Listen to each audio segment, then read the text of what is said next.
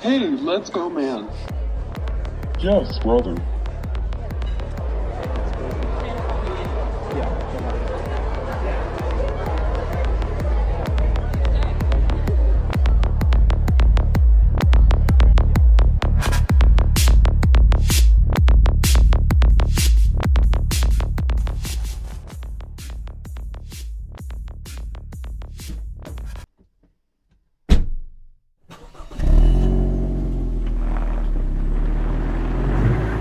How did you think about the party?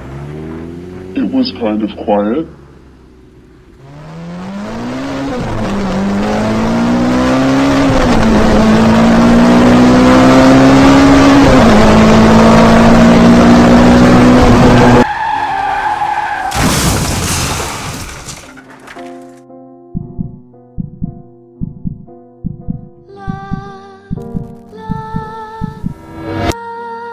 We are?